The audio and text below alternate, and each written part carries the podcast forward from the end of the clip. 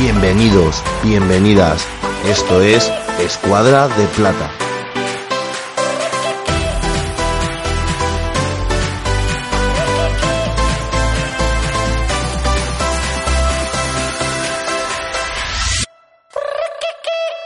Hola, tal saludos, bienvenidos, bienvenidas a la entrada 94 de Escuadra de Plata. Una semana en la segunda división donde tenemos al Levante Unión Deportiva más líder de la categoría tras vencer 1-0 al Tenerife y aprovechándose, claro, del pinchazo del Girona en su visita al Corcón 2-1. Perdió el cuadro dirigido por Pablo Machín que vio como se quedaba con 10 jugadores en la primera parte y se frustraban sus opciones de victoria, aunque lo intentó hasta los minutos finales.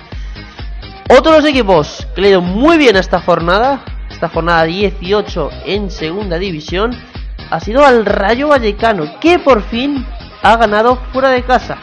27 partidos. Han tenido que esperar los aficionados vallecanos para ver una victoria de su equipo fuera de Vallecas. Victoria 0-1 ante el Nazi Tarragona y como decíamos, su última victoria un 20 de septiembre de 2015 ante la Unión Deportiva Las Palmas. 27 partidos, más de un año sin ganar fuera de tierras madrileñas, de tierras del barrio de Vallecas. Y hablando de la jornada 18, también eh, el programa de hoy hablaremos del partidazo. De un partido de la jornada, de un partido con sabor a primera, ese Real Zaragoza, Real Oviedo, con victoria aragonesa y también con victoria de audiencias, récord de audiencias esta temporada para un partido de segunda división. Ha sido en gol y han sido 368.000 espectadores y una cuota de pantalla del 2,2% de ser los que han vivido esa victoria y han convertido a ese Real Zaragoza Real en el partido más visto hasta ahora de la temporada en la Liga 1-2-3. Así es que enhorabuena para el Real Zaragoza, para el Real Oviedo, para Gol y para todos los aficionados a la segunda división. Y de cosas positivas pasaremos también a hablar cosas negativas. Y es que Lucal Murcia ha destituido a José María Salmerón como técnico del conjunto universitario tras su debacle 5-2 en su visita a Huesca. Deja el equipo murciano penúltimo con 18 puntos a 2 puntos de la salvación. Y hablando de instituciones y entrenadores que se han ido, también nos pasaremos y echaremos un ojito por Córdoba y Bar Mallorca, que hace unas jornadas destituían a José Soltra y a Fernando Vázquez. Y veremos qué tal le van las cosas a Luis Carrión y a Javier Olaizola en los banquillos tanto de blanco y verdes como de vermellones. Y también abordaremos el mercado de fichajes porque vuelve uno de los mejores jugadores de la temporada pasada en segunda, uno de los jugadores que brillaron y uno de los jugadores que convirtieron al Nasti de Tarragona en uno de los mejores conjuntos que estuvo a punto de subir a primera división. Hablamos de Chile Emaná que tras su fugaz paso por Japón vuelve a Tarragona para ayudar al equipo catalán a conseguir la permanencia en segunda división. Todo esto y mucho más en Escuadra de Plata. Así es que agárrense y escuchen. Porque que arrancamos Escuadra de Plata.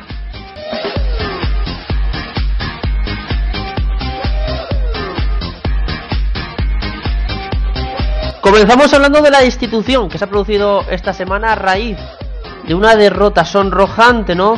De Lucán de Murcia que perdía 5-2 ante la Sociedad Deportiva Huesca, que por cierto es la primera vez en la historia del equipo ostense que marca 5 goles en un partido de segunda división. Así es que está goleado estos 5 goles que han propiciado una destitución que bueno era inminente, era bastante esperada, la institución de, de José María Salmerón como técnico de Lucán Murcia. Una institución que, como decíamos, se esperaba porque el técnico estaba en la cura floja de hace muchas semanas, se ha ido salvando, bueno, por alguna victoria que ha ido cosechando el equipo murciano, y aunque tenía margen hasta el mercado, hasta, mejor dicho, hasta el parón invernal, la mala imagen producida en tierras urcenses ha terminado por, bueno, por cerrar esta etapa en el conjunto murciano que mm, dentro de lo malo ha sido muy buena, ¿no? Salmerón ha sido el entrenador que ha conseguido que el conjunto universitario jugara por primera vez en segunda división. Así es que por unos méritos no hay que quitarle. Pero claro, en segunda, mm, bueno, pues marcan, ¿no? Los resultados son la tónica predominante y son ellos los resultados los que indican muchas veces que la segunda parezca, pues, una prueba de infierno o una carrera hacia la muerte o la silla eléctrica para muchos entrenadores. Salmerón es el octavo entrenador que cada temporada en segunda y lo decíamos, sus malos resultados, ¿no? En 18 jornadas el conjunto murciano lo ha conseguido 18 puntos, aunque no son números tan catastróficos porque se encuentra en descenso, pero solo a dos puntos, la salvación que marca en, en Numancia con 20 puntos. Pero bueno, su sustituto todavía no es oficial, obviamente se está deliberando, ¿no? Debatiendo. Y bueno, la principal apuesta de la dirección deportiva, en este caso el director deportivo de, Reverte, es Francisco, es entrenador de la Unión Deportiva Almería, según cuentan los compañeros de, de Onda Regional de Murcia, pero todavía falta el ok de, del presidente de Lucán, de José Luis Mendoza, que tendrá que decidir si Francisco es entrenador que se sentará en el banquillo de, la condomina o no. Pero como dicen los compañeros de Onda Regional de Murcia, es prácticamente, está prácticamente cerrado el acuerdo y Mendoza dará el ok a, esta, a este fichaje de Francisco, que estará hasta final de temporada con el objetivo de salvar al equipo murciano. Eh, Jaime, ¿qué piensas de esta institución de José María Salmerón? Yo creo que no han sido justos con él. Es verdad que, que los resultados no estaban siendo los esperados, pero bueno, es el debut en la categoría con, con un equipo que no tiene una gran afición y que no moviliza mucha gente. Y ahí se ve en, el, en, que con la afición y con, y con ayuda del club sí que es más fácil, según qué equipos, por ejemplo, el Cádiz, que, que, enseguida que el otro día estaban perdiendo contra el Córdoba, la afición desplazada y también te ayuda, te dan ese, ese pequeño empujón para, para revertir situaciones difíciles. Y a mí me parece un error. No sé qué está pasando estas últimas semanas que ha empezado a salir la guillotina o parece que hay oferta en destituir entrenadores porque muchísimos equipos están cortando las cabezas de, sus entrenadores. Yo creo que, que se equivocan porque al final es, es un técnico que les ha conseguido el ansiado ascenso, que al final sé que es un club muy nuevo, pero ascender de segunda B a segunda es muy, muy complicado y, y Salmerón había sido el hombre que lo había conseguido. Y luego también eh, estado mirando el calendario que viene por delante al, al UCAM y está claro que el siguiente partido es contra el Levante y en casa y puede ser que sea un estreno un poco difícil para, para quien venga, sea Francisco o sea quien sea.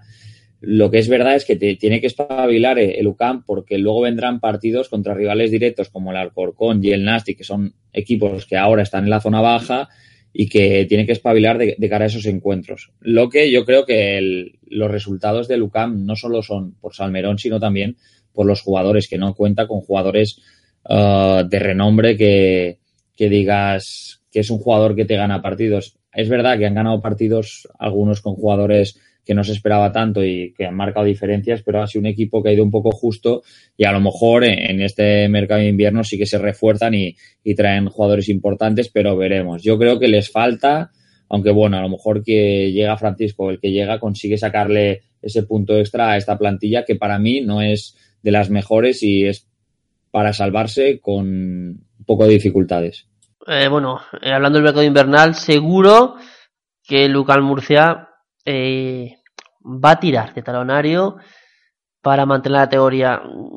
No lo sé, yo tengo ese pálpito de que el conjunto murciano, bueno, no va a quedarse de brazos cruzados con la plantilla que tiene. Yo creo que saben que la, planificación deportiva no ha sido la excelente, que tienen jugadores que de momento, bueno, pues no están dando el nivel esperado esta temporada.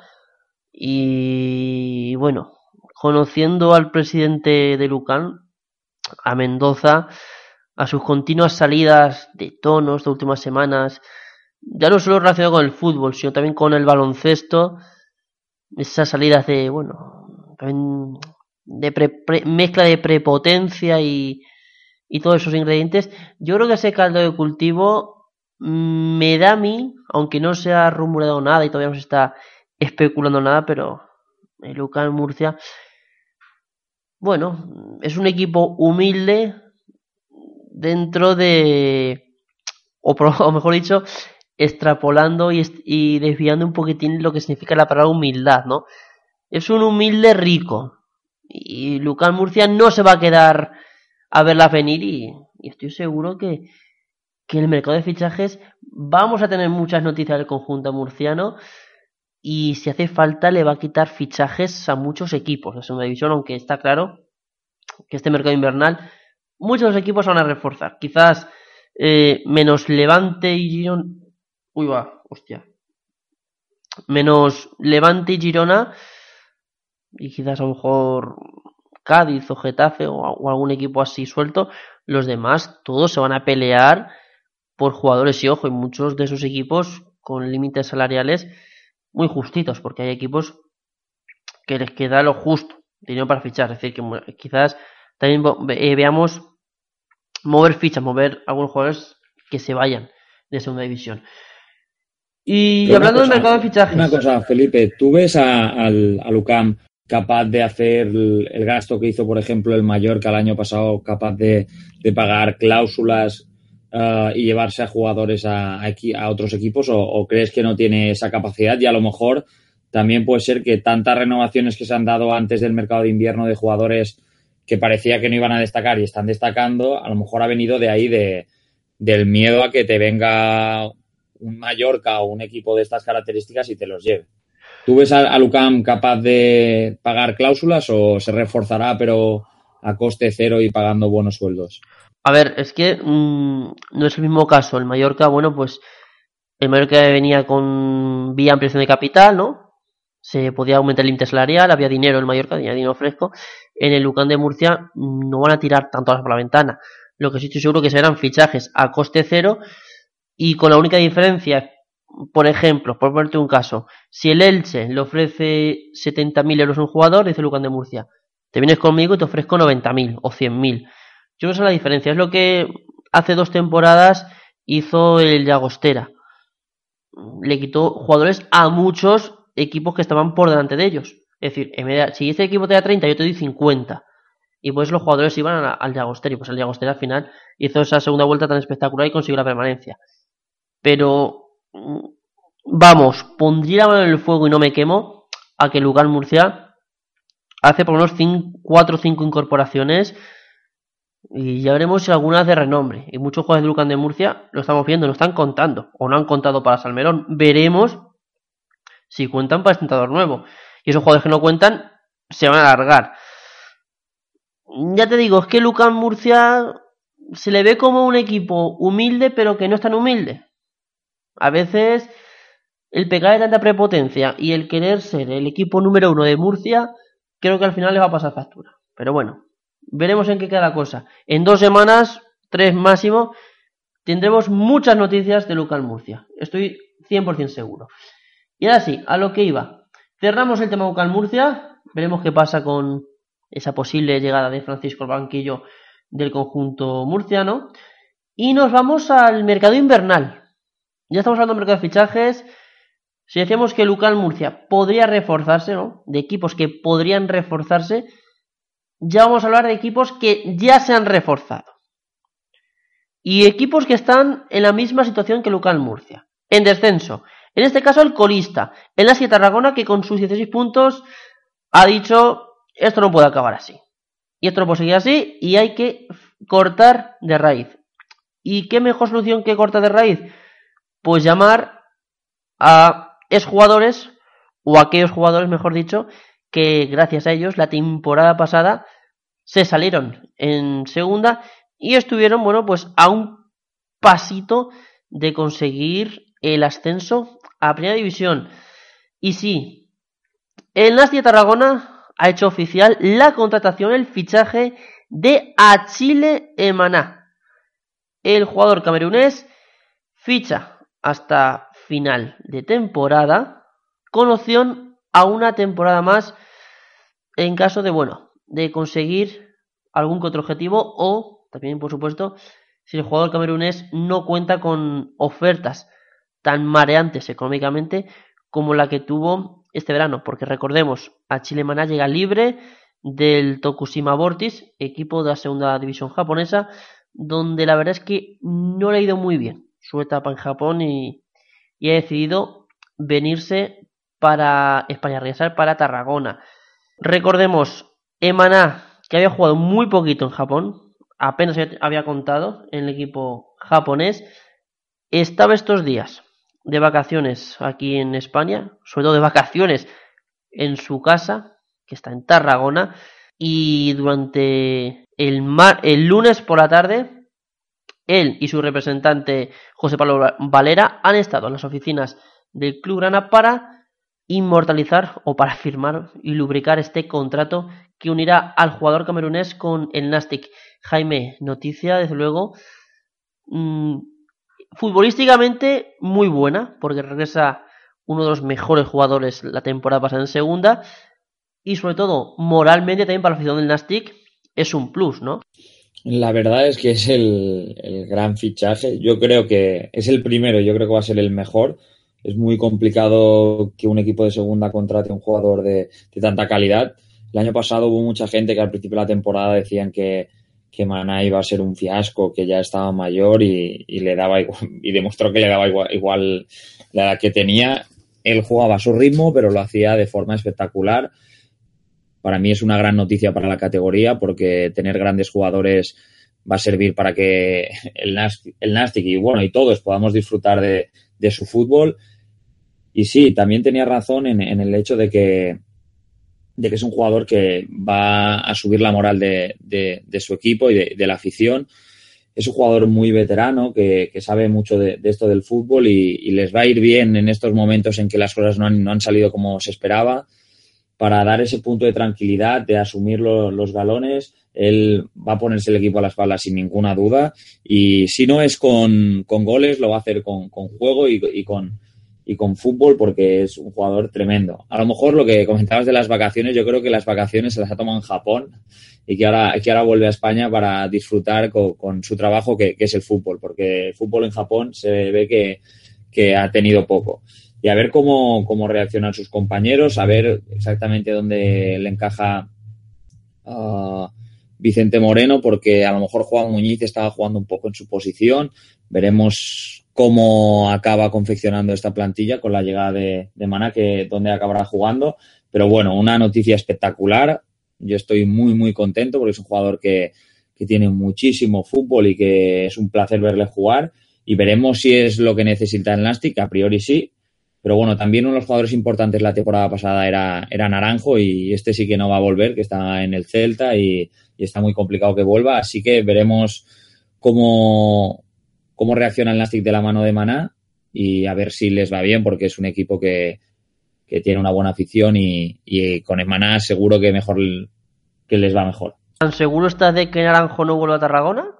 Veo, lo veo complicado. Es verdad que han hecho el esfuerzo ahora con Emaná, pero es que estar jugando en primera, que no está jugando mucho, pero la Europa League sí que está disputando minutos y tal, yo, yo veo complicado que, que el Nastic lo recupere pero bueno, nunca, nunca digas nunca porque el fútbol tiene estas cosas. Naranjo vivió sus mejores momentos en el, en el Nastic y sí que se le ha visto en redes sociales guiños y dando ánimos al Nastic en estos momentos está pasando mal, pero yo, si tuviera que decir, yo diría que no vuelve. Que a él a lo mejor le gustaría, sí, pero al final es complicado y, luego también veríamos cómo encaja el Nastic tantos jugadores de arriba del perfil atacante con Uche, Maná, Juan Muñiz, uh, Alex, es que hay muchos jugadores arriba también. Si no, si llega Naranjo, yo creo que tendría que haber salidas porque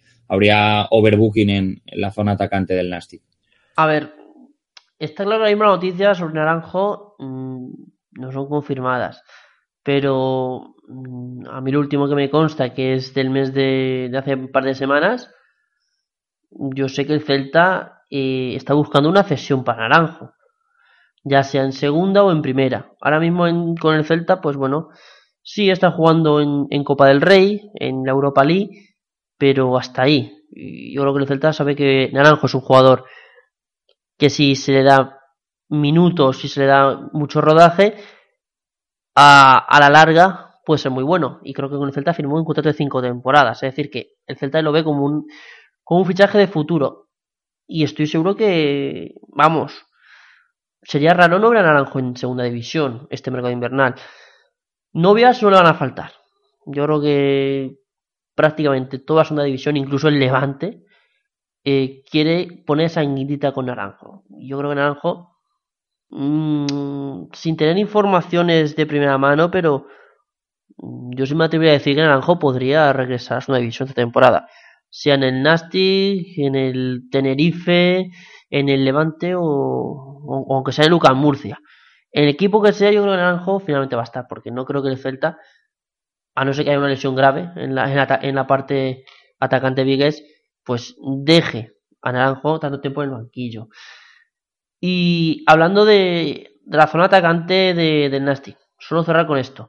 Hombre, eh, salidas en el Nastic, no sé si habrá, pero entradas a la parte de ataque tiene que haber. Mm, recordemos que el Nastic es el segundo equipo que menos goles marca. Solo ha marcado 15 goles. Está un gol por encima de, del Alcorcón. No sé, son números muy pobres, muy raquíticos, que ya solo dan cuenta y fe de por qué el equipo está ahora mismo en, puesto de descenso. Hay jugadores que no están dando los, los frutos deseados. Por ejemplo, eh, Alex López no está marcando los goles que se esperaba de cuando se fichó del Valencia Mestalla. O, por ejemplo, Uche tampoco está siendo ese delantero referente, ¿sabes? Si no me equivoco, de todas formas creo que Uche es el máximo goleador del Nasti junto con Juan Muniz. Pero mm, Uche está, entre comillas, eh, a la estela de un, de un punta con Juan Muniz, cuando debía ser al contrario. Realmente Uche, que se esperaba que fuera el jugador atacante que marcara las diferencias esta temporada en el conjunto grana, pues no la está marcando. Yo creo que en el Nastic va a llegar a una incorporación más. O por lo menos esperan que con Emaná y Uche la cosa cambie. No sé, Emaná asiste, Uche marca. Pues fue lo que el año pasado con Naranjo y Emaná. Veremos cómo cambian las tornas. Pero está claro que en el Nastic seguramente haya más incorporaciones en ataque. No, no creo que solo se queden en Emana. Alguna cara más en el conjunto grana. Sí, pero el, problema que, yo veo del Nastic a los jugadores que tienen que salir son jugadores que tienen cartel, por ejemplo, Uche, por ejemplo, Jean-Luc, Alex, pero el problema es que son jugadores que, que es complicado, o sea, novias no les faltan, pero por ejemplo, Uche es un jugador que tiene cartel, pero no, no está rindiendo, seguro que cobra un buen dinero y es complicado sacarle, sacarle al mercado y que, que tenga, porque estoy convencido que ahora muchísimos equipos de segunda le dicen de fichar a Uche y te dirían, sí, pero para gastarme ese dinero prefiero ir a, por una apuesta más segura porque es verdad que en el Nasty que está teniendo minutos y no, no lo está aprovechando, está marcando muy pocos goles y luego está incluso, le están dejando en el banquillo cuando nadie se lo pensaría. Al empezar la, temporada todo el mundo diría que, que Uche iba a hacerlo muy bien.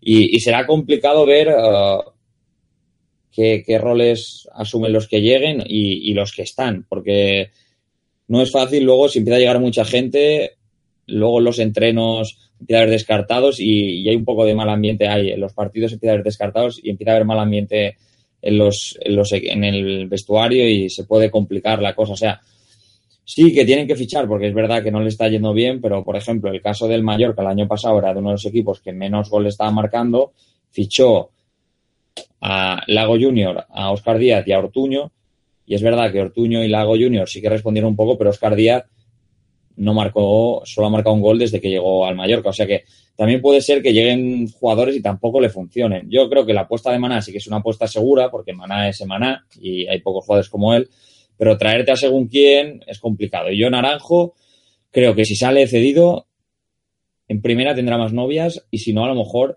equipos que, que no le supongan tanto reto como el Nastic o a lo mejor irse al extranjero, porque es claro que el Nastic es su casa y que sí que le gustaría volver, pero también es una plaza complicada donde torear ahora mismo. Si te, viene un Levante que sabes que va líder, que va a estar luchando por estar arriba y que podrías formar pareja con Ruggier, que, está que es el delantero referente, pero que su acompañante Martín Sal o Víctor Casadesus no está claro, pues a lo mejor sería un mejor sitio donde ir para, para Naranjo en el que estar más tranquilo si no, más, si no entran los goles o si la racha no es buena. Pues yo me voy a la mar de contento por mi casa. Tres puntos y más feliz que unas Pascuas. Cuando uno viene de una mala racha, normalmente los partidos se suelen sacar sufriendo pues es normal que al final acabe sufriendo. Yo personalmente muy satisfecho porque era muy importante romper esa mala racha ante un buen rival y yo me quedo con los tres puntos porque es más fácil trabajar así.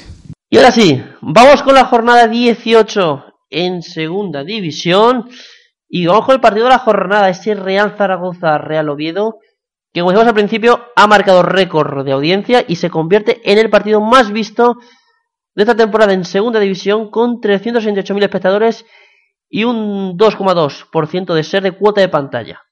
Todo esto en el canal en abierto, en Gol. Así que enhorabuena para Gol por televisar la segunda división y sobre todo para la segunda división que está enhorabuena, ¿no? Marcando récord de audiencia. Para que algunos digan que la segunda división no la ve casi nadie, no interesa.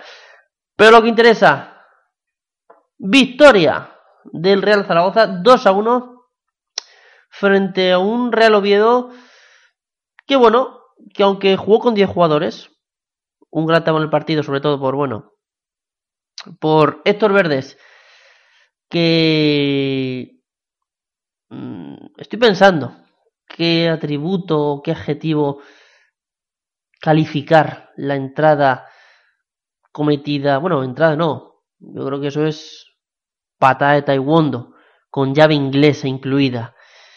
Escalofriante, ¿no? Y vergonzoso, ¿no? La actitud de Héctor Verdes tanto la entrada a Manuel Lanzarote como la actitud post entrada, en, vez de ver si está bien el jugador, ir a protestar al árbitro.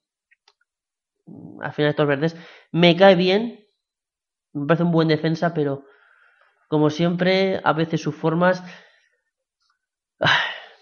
empañan su trayectoria deportiva. Pero lo dicho, victoria de un Zaragoza frente a un Oviedo en un partido de esos que, no sé, a mí me suena muy vintage, muy partido random y sobre todo me da un déjà vu de partido de los 90. De partido de los 90 y no en segunda, sino en primera. Dos históricos del fútbol español que ahora mismo, pues el Zaragoza vive sus horas más bajas, por así decirlo, mm, asumido en, bueno, pues en sus pagos con Hacienda, en un rendimiento deportivo que no, no fragua con un ascenso a primera división, y el Oviedo, que ha vivido unos años esperpénticos, jugando en el fútbol de barro, en el fútbol, sí, vamos decir fútbol de barro, ¿no? En ese grupo del norte, en ese grupo de les vaques, como dirían algunos, ¿no? Los míticos es en segunda, B en tercera, y que bueno, ha resurgido como el ave Fénix y la temporada pasada. Gran temporada que se marcó. Esta temporada espera reeditar lo consiguió la temporada pasada e incluso mejorar la clasificación y poder optar a las, al playoff, al ascenso a primera división. Pero como decíamos, victoria del Real Zaragoza, 2 por 2 goles a 1 en un partido donde, bueno, a pesar que el Oviedo jugó con 10 jugadores gran parte del partido, dio la cara al conjunto asturiano frente a un Zaragoza que realmente fue de más a menos y que se salvó gracias a los zarpazos o a las individualidades, pues no de sus jugadores, ¿no? De Manu Lanzarote o de un Ángel Rodríguez que está de dulce, ¿no?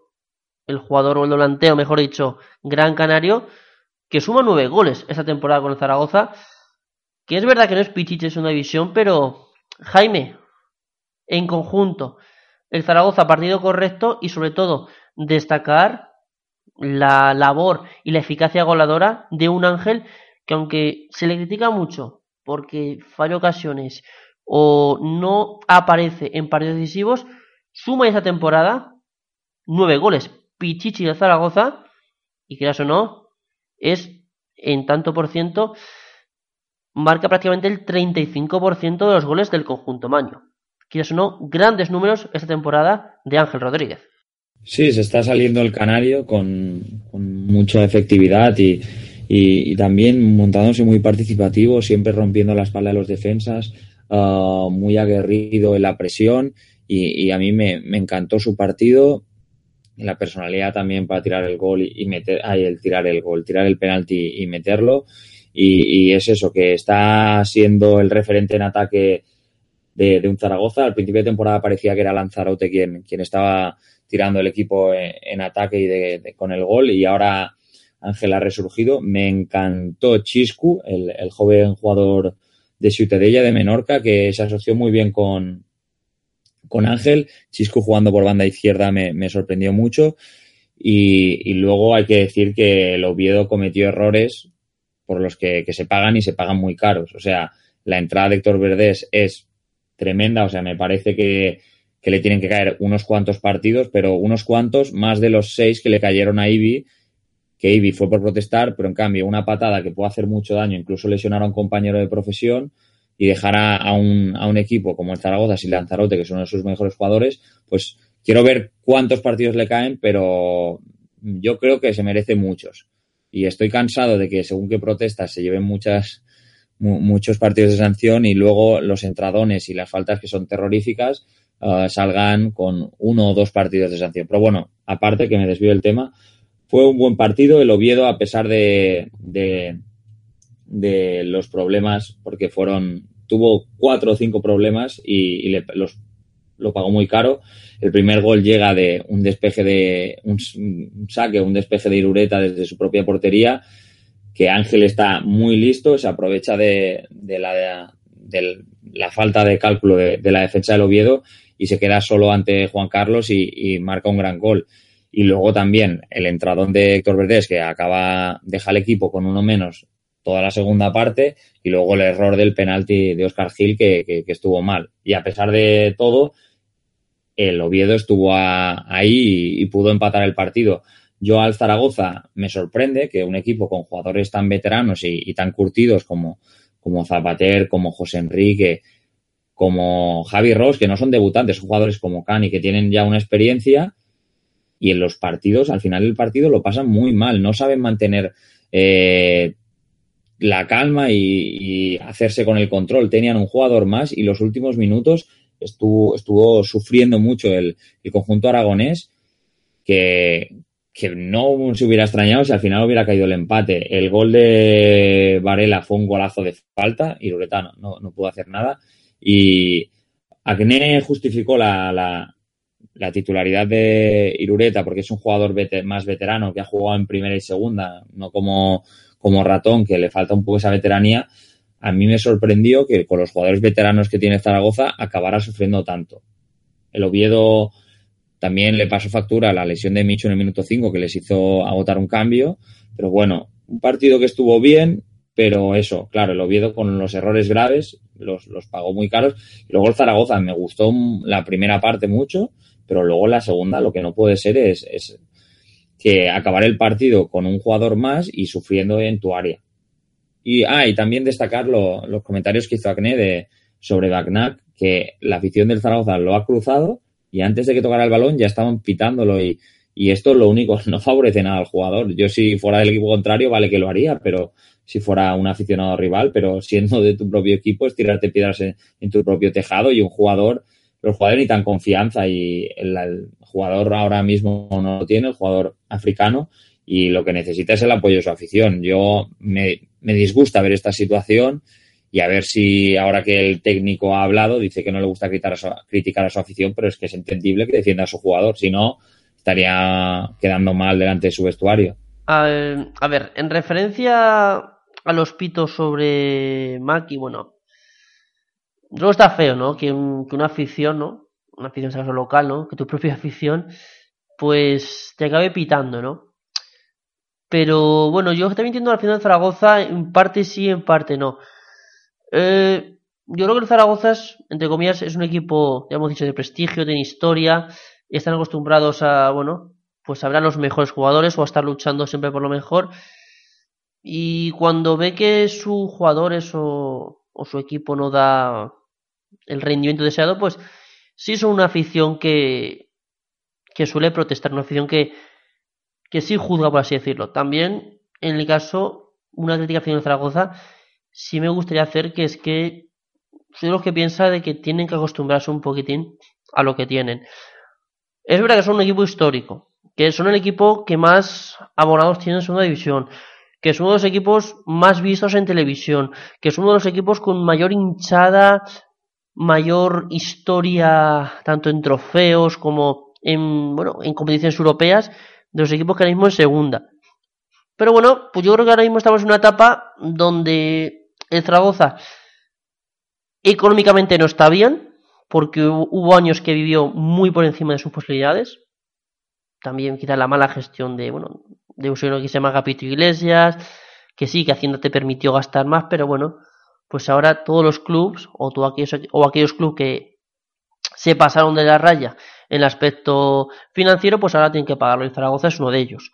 Hay que recordar a Final Zaragoza que es uno de los equipos con el menor límite salarial. Apenas 4 millones y medio tiene Zaragoza de límite. Es decir, que en términos clasificatorios, si atendemos a la clasificación deportiva con la clasificación económica, el Zaragoza estaría en mitad de la tabla baja. Es decir, que tampoco se podría decir.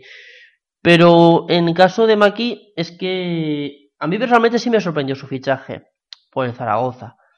Más si cabe porque venía del Barça B.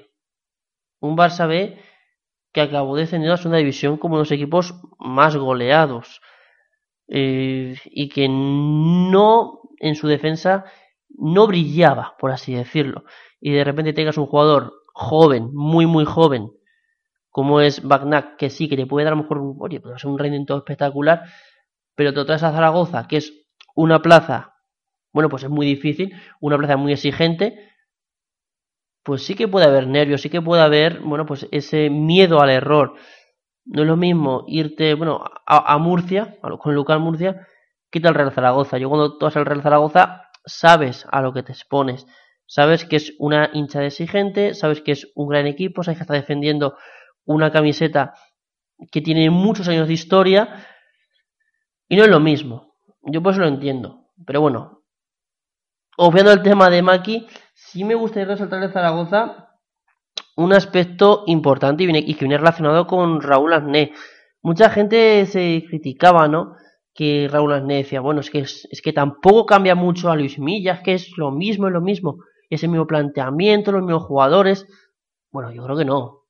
Yo creo que con Raúl Asné, el partido entre el Real Oviedo se vio y se sigue viendo que Raúl Asné busca también un juego muy directo, busca romper el juego y sobre todo romper la defensa a base de balones a la espalda y, balones largos. Y se vio el primer gol del, del Real Zaragoza. Puede parecer que es un fallo del Oviedo, que lo es, puede ser, pero es una jugada muy bien ensayada. Es un balón largo que tira y, y, y que por cierto, volvía a la titularidad en deprimento de, ratón y que bueno volvía mm, ahora, mismo estoy dudando creo que tú también estuvo la jornada pasada. Estoy dudando ahora mismo pero creo que creo que uno o dos partidos Irureta eso que eso no llama la atención. Pero bueno a lo, a lo que iba. Saque el largo de, de Irureta y David Fernández que falla que sí que está solo eh pero que eso no Ángel hace esa presión y buscar esa eso a la espalda porque sabemos que la defensa del Real Oviedo pues es una defensa entre comillas lenta, es muy fuerte y muy corpulenta en uno contra uno y también en el juego aéreo, pero que en carrera y en velocidad sufre. Y creo que el Zaragoza o el juego de Raúl Arné va por ahí. ¿Hay que tocar? Sí. ¿Hay que buscar velocidad? Sí. Pero también hay que buscar muchas veces el pelotazo, que a veces decimos que no eso no es fútbol, da un pelotazo. Pues a veces es fútbol, ¿no? El ganar en la espalda por velocidad la defensa, lo hace muy bien Zaragoza, lo hace muy bien, por ejemplo, Ángel Rodríguez, y como decías, lo, ha hecho muy bien un jugador de la casa canterano. Si hace unas jornadas hablábamos de Edu García, esta semana estamos hablando de Chiscu, un jugador de del Real Zaragoza B, que bueno, que puede dar muchas alegrías, ¿no? A una afición zaragocista que busca, aparte de subir a Primera División, también le gusta que su cantera o sus jugadores de la casa estén jugando en la Romareda. Sí, se agradece porque salen con, un impulso y con una fuerza espectacular.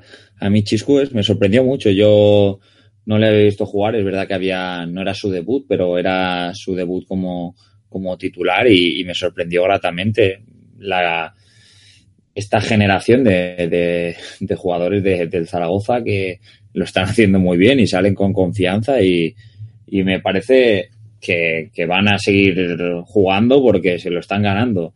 A que me va a tener problemas porque están rindiendo a un gran nivel. Yo creo que Chiscu le va a tener que dar continuidad porque el partido que hizo fue, a mí me gustó mucho, fue, fue estuvo imparable y veremos cómo, cómo siguen, porque a lo mejor si hay refuerzos en el mercado invernal que no, que no se sabe, a lo mejor sí que les los ceden, o, pero claro, tampoco es complicado en esta segunda acceder a, un rival directo porque puede que estén abajo ahora, pero luego suban y te acaben complicando la, la existencia un, jugador de, de, tu propio equipo propio equipo. Pero bueno, jugadores muy interesantes, muy a tener en cuenta, habrá que seguirles de cerca a, todos estos que están debutando con el, con el Zaragoza porque lo están haciendo muy bien y, sorprende porque se complementan muy bien con los Cani, Ángel, Zapater, José Enrique. están haciendo un buen grupo y parece que las cosas van a ir bien, aunque no olvidar que el Zaragoza viene de, ganar en, en contra el Oviedo, pero luego de perder estrepitosamente contra el Cádiz, o sea que es un equipo un poco irregular pero es verdad que la nota positiva yo creo que de este Zaragoza en este inicio de temporada, a pesar de la destitución, es la cantera, que están sacando jugadores muy, muy interesantes que van a tener continuidad o acabarán saliendo porque son jugadores de, nivel. Pues Zaragoza apostará por la cantera y también seguramente por la cartera en este caso, aunque una cartera con muy pocos billetes. Ya lo hemos dicho, limitaciones, ¿no? Que tiene Zaragoza para fichar poco presupuesto, pero que, bueno, Narcís Juliá hará malabares para traer jugadores. También, ya no solo por el dinero, sino también por decir, bueno, vas a jugar en Zaragoza es un escaparate importante. Alguna incorporación veremos en Zaragoza, pero claro, mm, yo creo que hay equipos a, día de hoy, por muy raro que suene, que están muy por delante del Zaragoza pueden pagar más y que o no, hoy en día el dinero a veces manda. Y, bueno, pero de todas formas el Zaragoza puede estar asegurado porque sentimiento en la cantera tiene. Hay jugadores que sí que pueden dar todo en la Romareda. Le puede ser mal o bien las cosas, pero Chiscu o, Edu García hemos visto que son jugadores que lo dan todo. Y eso no, eso es importante. Por cierto, he estado buscando y debutaba o, mejor dicho, redebutaba con el Zaragoza, ya que su último partido fue en la jornada 10 ante el Elche. No me he equivocado, había duda, pero bueno, no me he equivocado. Y con los que tampoco me voy a equivocar son con los siguientes, que viene a continuación. Seguimos con la jornada 18 y esta vez cogemos un vuelo desde el aeropuerto de Zaragoza y aterrizamos en Palma de Mallorca, que no ha empezado bien esta nueva etapa de Zola y Zola? Bueno, me ha gustado eh, la personalidad del equipo para jugar a fútbol, para generar ocasiones, eh, la creencia, eh, incluso cuando el resultado se ha puesto en contra. Y lo que menos me ha gustado, evidentemente, es el trabajo defensivo. Digo, no digo trabajo defensivo solo llamando a la línea de cuatro el portero, sino de, de un poco todo el equipo. Cuando no tenemos el balón, ser un poco más contundentes en la recuperación de él. Y, bueno, y lo que les he dicho a los chicos, estas categorías de élite, primera y segunda división, eh, tenemos que mejorar ese aspecto porque de media ocasión te hacen un gol. Pues bueno, nuevo Mallorca, nuevo proyecto o nueva continuidad o nueva etapa en este Real Club Deportivo Mallorca. Hace la semana pasada conocíamos la institución de Fernando Vázquez, que los malos resultados, bueno, o por lo menos, o no alcanzar el rendimiento deseado que se esperaba en, este, en un proyecto ambicioso, en un proyecto donde se había invertido mucho dinero, ya no solo esta temporada, sino la anterior, pues estaba dando sus frutos. No había resultados, no había juego, y el Mallorca que se encontraba, bueno, pues fuera del descenso antes de, de institución de Fernando Vázquez, pero que tras la derrota esta jornada ante la Unión Deportiva de Almería, pues se mete en puestos de descenso. ¿no? Sale la Almería y se mete en Mallorca. Y decíamos, institución de Fernando Vázquez y se apostaba por un entrenador de la casa, por el entrenador del filial, el Mallorca B, ¿no? Como es Javier Olaizola, que ya por cierto no debutaba en el banquillo del Mallorca porque ya en, la en el año 2013, si no me equivoco, tuvo una intervención, una mini intervención al final de la temporada. Tuvo desde la jornada 39 a la 42, tuvo tres partidos donde no perdió, ¿eh? Consiguió una victoria ante la Unión Deportiva Las Palmas por 2 a 0 y dos empates ante Girona, creo que fue 1 a 1, y ante Córdoba 0 a 0, si no me equivoco, que consiguieron que el Mallorca permaneciera una temporada más en segunda división. Y como decíamos, Javier Loizola llega, pero no era la principal opción. Me a mí que no. El problema es que Jaime, el Mallorca, quizás los entrenadores que buscaban pedían demasiado dinero y creo que el Mallorca quiere apostar o quiere dejar de lado el dinero y apostar más por gente de la casa, ¿no? Sí, a ver, las malas lenguas dicen que no hay tanto dinero como se piensa o que en la nueva propiedad se ha cansado de gastar dinero para que los resultados sean malísimos, porque al final con el desembolso que ha hecho el Mallorca y, y con las apuestas que se han hecho, los resultados han sido malos. Fernando Vázquez llegó el año pasado y con la batuta y diciendo que iba a ser, iba a conseguir el ascenso y nada, que al final ha dejado el equipo con los mismos puntos que, que el descenso y que esta semana, con la derrota en, los Juegos del Mediterráneo, ha acabado en, en descenso. No se sabe si es que no lo del dinero no no no hay no hay confirmación de, por parte del club de que esté pasando una mala situación económica, pero sí que se habla, hay rumores por la, por la isla de que se encuentra en una mala situación el equipo en cuestión económica porque había mucho despilfarro en la, en la época de la anterior propiedad. Lo que sí es verdad es que la apuesta de Olaizola de cara a la afición es una apuesta segura, porque Olaizola es un símbolo del mallorquinismo, es una persona que mientras fue jugador lo, lo dio todo por el Mallorca y, luego se, se, quedó viviendo en Mallorca y, ha crecido como entrenador en las categorías inferiores donde ha entrenado hasta llegar al filial y bueno, tuvo ese pequeño paso por, por el primer equipo hace el primer año en segunda de esta nueva etapa en segunda y, lo hizo bien y mucha gente pedía en ese momento que le dieran continuidad, pero al final se apostó por un, por un entrenador de más renombre y bueno, no, no han salido las cosas bien y, vuelve a estar Olaizola al, al timón de, del barco del Mallorca. Un Olaizola que se mostró muy agradecido en su presentación y que él dice que lo va a dar todo, que se va a dejar el alma. Es una persona con mucho carácter, que siente mucho este club y que, que, quiere mucho al Mallorca y eso se, se, se ve en, cuando abre la boca que, que, que, quiere al Mallorca y que va a hacer todo lo posible por conseguirlo y que no es una persona que cuando pierde no le importa tanto. Él se ve que, que lo vive y que lo sufre. Y luego, habla, para hablar del nuevo Mallorca, ha tenido la mala suerte de estrenarse contra una Almería que en casa está intratable y que a pesar de ser tan anárquico, que, que tiene, a mí me resulta un equipo que tiene problemas porque tiene jugadores de calidad, pero acaba siendo un, poco extraño su juego y no, no acaba de dominar los partidos. Es verdad que cuando juega en casa rinde y que tiene jugadores de gran nivel y, y está sacando los partidos en casa que si no está, estaría teniendo muchos problemas. Pero bueno, para hablar de, del Mallorca, ha habido cambios.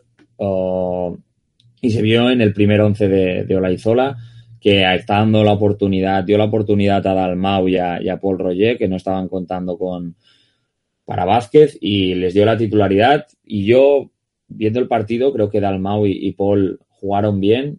Dos jugadores jóvenes que, tienen esa garra y, y, que demostraron su nivel, pero está claro que el Mallorca tiene un problema de, de cara a gol y se volvió a ver. Tuvo ocasiones, pero no, no estuvo acertado y el Almería cuando llegó la metió y esa es la diferencia. Pero bueno, se, se puede empezar a ver cosas. Es verdad que, falta mucho para, para, ver exactamente qué, cuál Mallorca quiere, quiere Olaizola, pero bueno, se empezarán a ver cosas, apuesta por los jóvenes, con un 4-4-2 con, con Julio y Juan Domínguez de pivotes y bueno, veremos, porque Fernando Vázquez está apostando por un 4-3-3 y bueno, veremos cuál es la apuesta.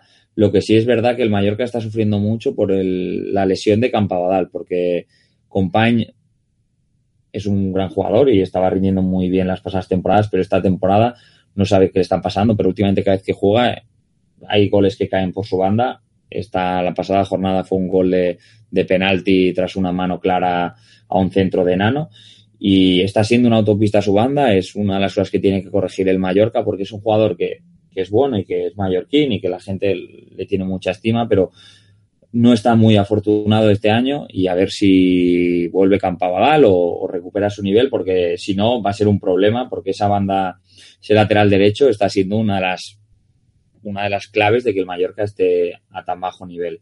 Pero bueno, hay que darle un voto de confianza a Olaizola, veremos cómo actúa, cómo lleva esta situación complicada con jugadores veteranos, pero que no están acostumbrados a verse en estas situaciones, porque hay jugadores como, como Ansotegui o, como Julio que vienen de, que vienen de, de, jugar en extranjero, que vienen, que, no están acostumbrados a estar peleando por estar abajo y tal, y veremos.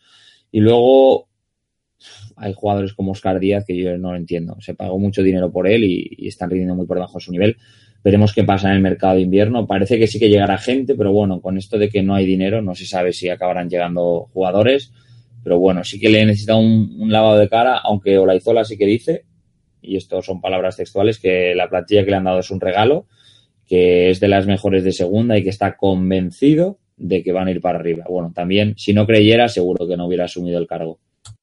Pero este lado de cara de Olaizola, eh, por el, bueno, por el primer once que hemos visto suyo ante el Almería, puede ser un lado de cara apostando por la cantera, porque hemos visto, como has comentado, ha jugado Paul Roger, que había jugado solamente un partido titular, si me equivoco, con Fernando Vázquez, y luego ha jugado a Adrián Dalmau, que apenas ha tenido, pues, pues quizás haya tenido unos 60, 70 minutos en, en partidos, ha jugado tres partidos, lo estoy mirando ahora mismo, mira, 59 minutos durante tres partidos.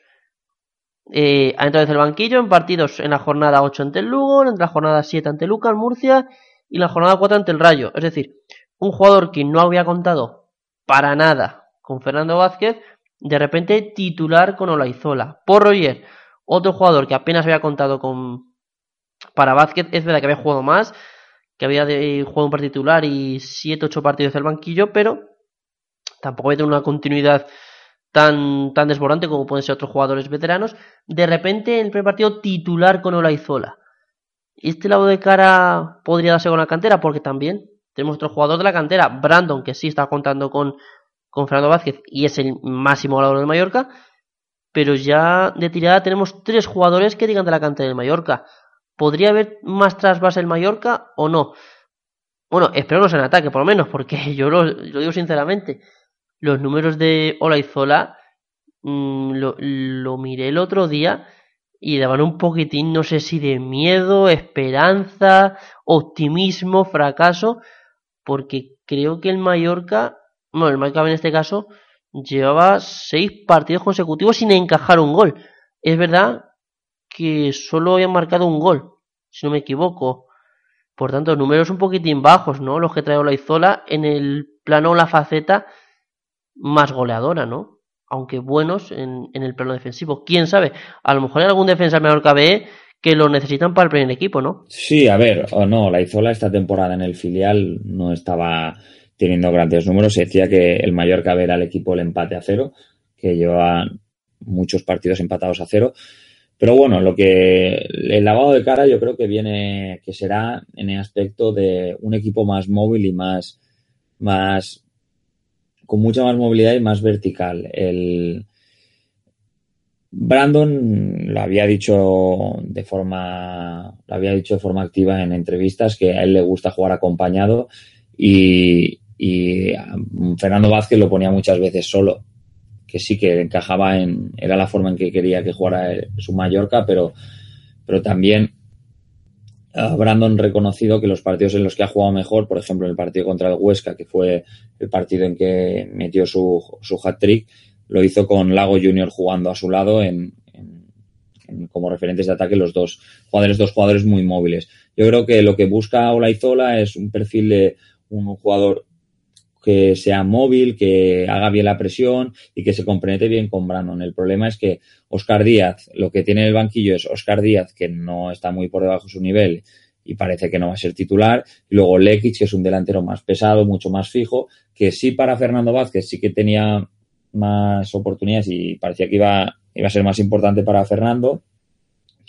Pero la Izola parece que busca una cosa diferente. Y luego respecto a, a a los jugadores de banda que podrían competir con Paul Roger, pues está Salomao, que era un hombre traído por, por Fernando Vázquez, petición expresa al club, que sí que tiene momentos de, de magia en que, que desborda y, consigue hacer jugadas espectaculares, pero sí que no es, mmm, no trabaja mucho en defensa y que no es muy regular. Y lo mismo le sucede a, a Moutinho, que, tenía problemas esta semana, que estaba tocado, pero igualmente es un jugador que a nivel de trabajo uh, no trabaja mucho. Y esto en un Mallorca en que ahora está empezando a tener problemas atrás, pues yo creo que Olaizola lo que va a apostar primero es por apuntalar atrás y por ofrecer más verticalidad al equipo, que le está costando mucho uh, tener ocasiones claras porque sí que llega, pero no acaba de tener las ocasiones claras. Y lo que está buscando es encontrar a alguien que, esté afortunado de cara al gol, porque parece que en el Mallorca, si no marca Brandon, eh, se complica mucho la cosa. Es verdad que X marcó el otro día contra Almería, pero sí que el Mallorca necesita que más jugadores metan gol, porque Brandon está asumiendo completamente el rol de, del goleador en el equipo. Pues me quedo con eso, con la revolución. Esperemos, no esa evolución del Mallorca que necesita ganar ya. Como el comete a tres puntos, pero vamos. Ya porque la situación ahora mismo está insostenible en Mallorca. Defenso. El proyecto deportivo e institucional se puede tambalear en segunda división B. No creo que sea muy sostenible un Mallorca en segunda B. Por tanto, creo que el Mallorca necesita ya reaccionar. Y vamos a por lo último. Nos quedamos ya sin tiempo. ¿eh? Nos, estamos yendo sin tiempo, pero vamos a ir a por la última, la última, la última, la última. La vamos a meter como sea. ¿El qué? Lo que sea. La olla o, o lo otro. Vámonos a Córdoba. Córdoba, que al igual que Mallorca, tiene nuevo entrenador. También, al igual que Mallorca, del B, del filial, del Córdoba B. Luis Carrión que cogió las riendas del equipo tras la destitución de José Luis Oltra y que empezaba de una manera, bueno, bastante buena, no digamos espectacular, pero sí muy buena. Arrancaba ganándole al Mara 2-0 en Copa del Rey, aún primera, siendo el único equipo de segunda división y de segunda división B que ha conseguido ganarle la eliminatoria, bueno, mejor dicho, en este primer partido de ida, a un equipo de primera división y también conseguía un triunfo vital en liga, en un campo muy complicado como es ese municipal de Reus, ante el conjunto catalán. Pero que esta jornada ha vivido, bueno, quizás, no sé cómo decirlo, no sé si ha vivido la mala experiencia, la falta de picardía o que el Cádiz te gana un partido en apenas 20 minutos de juego. Porque el Córdoba sí que está presentando credenciales que cambian al, a Ultra. Veo a jugadores mucho más metidos, veo a jugadores mucho más motivados, con mucha más mordiente. No sé tampoco cómo interpretar este aspecto, que de repente son jugadores más motivados. Pero sí que vamos a otro Córdoba. Quizás en el aspecto táctico no cambia mucho el, planteamiento, pero sí lo hace en la, en la mentalidad de los jugadores, que quizás muchas veces es lo más importante. Y claro, ante el Cádiz esta jornada precisamente vemos a un Córdoba muy dominador, como lo veíamos con el conjunto de Ultra. Un, un Córdoba que, que, tenía la pelota, que la buscaba, también propiciado en parte porque el Cádiz sabemos que es un equipo que no quiere la pelota, es un equipo más eh, contragolpeador, es el, equipo de, Cervera. Y claro, el Córdoba domina de cabo a rabo durante los primeros 70 minutos, consigue adelantarse merced a un penalti, 1-0, parece el balón controlado, sigue dominando, pero de repente, no sé si es que bajas el pie de acelerador o es que el Cádiz le mete la sexta marcha, pero te pasa por encima con 3-4 contragolpes, al Córdoba lo dejan roto. Un fantástico Álvaro García, que es espectacular, vamos. Es una de las grandes revelaciones de esta segunda división. Y también un Ortuño, que, se, que si decían que en Mallorca y en Zaragoza no servía, pues sí que lo hacía en la Villa Lorca, lo hacía en Girona y lo está haciendo también en este Cádiz espectacular, por supuesto, a Lauro García y Alfredo Ortuño, que yo creo que ellos solos dieron la vuelta o voltearon un marcador adverso y al final un marcador que acabó en goleada 1-3, también propiciado en parte por unas grandes intervenciones de Cifuentes, ¿no? el portero del Cádiz, que mantuvo y salvó al equipo gaditano en, en la primera parte. Pero Jaime, este Córdoba, que parece que reacciona, ¿no? Yo creo que hay un cambio importante ya hemos dicho, como de mentalidad y de garra. Respecto a José Soltra, que iba bien, dos victorias, una en Copa y una en Liga, pero yo creo que ante el Cádiz vimos cuál es el talón de Aquiles de este Córdoba, y no es otro que la defensa, ¿verdad? Sí, pero también se podría decir que fue la falta de acierto, porque las, el gran número de ocasiones que tuvo el Córdoba en la primera parte y que no fuera capaz de meter un gol, es uno de sus principales problemas, porque la primera parte tuvo muchas ocasiones, es verdad que se encontraron delante a un, a un Cifuentes a un nivel espectacular, inesperado para mí, fue un gran partido, yo creo el mejor del partido con diferencia. Y luego también hay que decir que el gol que mete el Córdoba viene de un penalti un poco sospechoso que también provoca la, la expulsión de, de Álvaro Cervera. Y luego recordar eso, que Ortuño es un delanterazo. A mí me parece un goleador espectacular que es claro, claramente el referente de, este Cádiz y se vio en dos, dos, centros al área que remató el, el, delantero murciano y que, y que se nota que los, lo necesitaba el Cádiz porque mira que tres puntos más, más buenos y con remontada que dan un aire más especial a la victoria.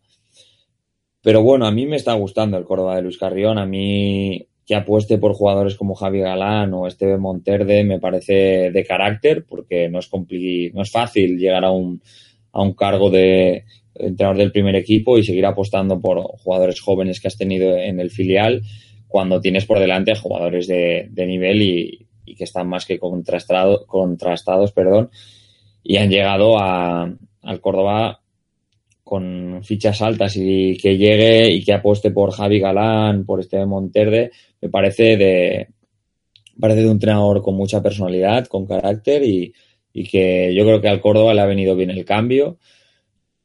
Yo no estoy muy a favor de las destituciones, pero es verdad que a este Córdoba de Luis Carrión se le ve otro aire, otro que está más enchufado, más metido y sí que es verdad que con el cambio ha mejorado este Córdoba.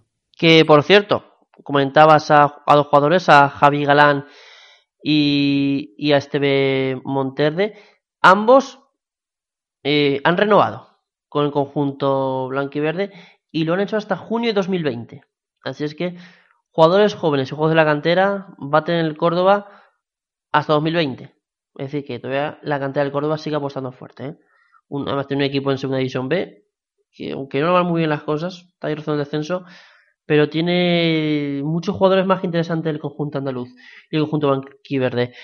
Eh, estamos muy atentos al Córdoba y vemos la evolución de Luis Carrión en su haber una, eh, dos victorias en Copa ante el Málaga y en Liga ante el Reus y dos derrotas, ¿eh? Esta ante el, ante el Cádiz y recordemos, también la temporada pasada, si no recuerdo mal, entrenó al equipo en los pajaritos ante el Numancia, un partido que acabó, mm, fue 3-0 si no me equivoco.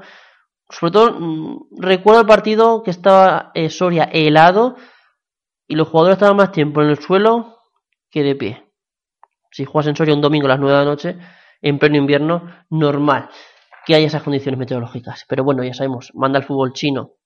Se ve que en China están esperando ansiosos a ver el fútbol español. Aunque realmente los datos se han demostrado que en China solamente el 10%. Mejor dicho, se ha demostrado que del dinero de los derechos de televisión solo el 10% proviene de China. Casi nada, ¿eh? Para que luego digamos de, de Asia. Pero bueno, que decíamos a la cuenta. Que cerramos ya, que me quedo sin tiempo. La semana que viene, más y mejor aquí en Escuadra de Plata. Muchas gracias por seguirnos una semana más. Nos pueden escuchar aquí el mismo día, en la misma hora, en su emisora FM preferida. Nos sintonizan y nos escuchan una horita de segunda división. O si prefieren, nos pueden escuchar en diferido a través de nuestros canales de iVoox, eh, SoundCloud y iTunes. Y también seguirnos en Twitter, mención Escuadra de Plata. Nos escuchamos la semana que viene. Pasen una feliz semana y vean mucho fútbol de la Liga 1-2-3. Hasta luego.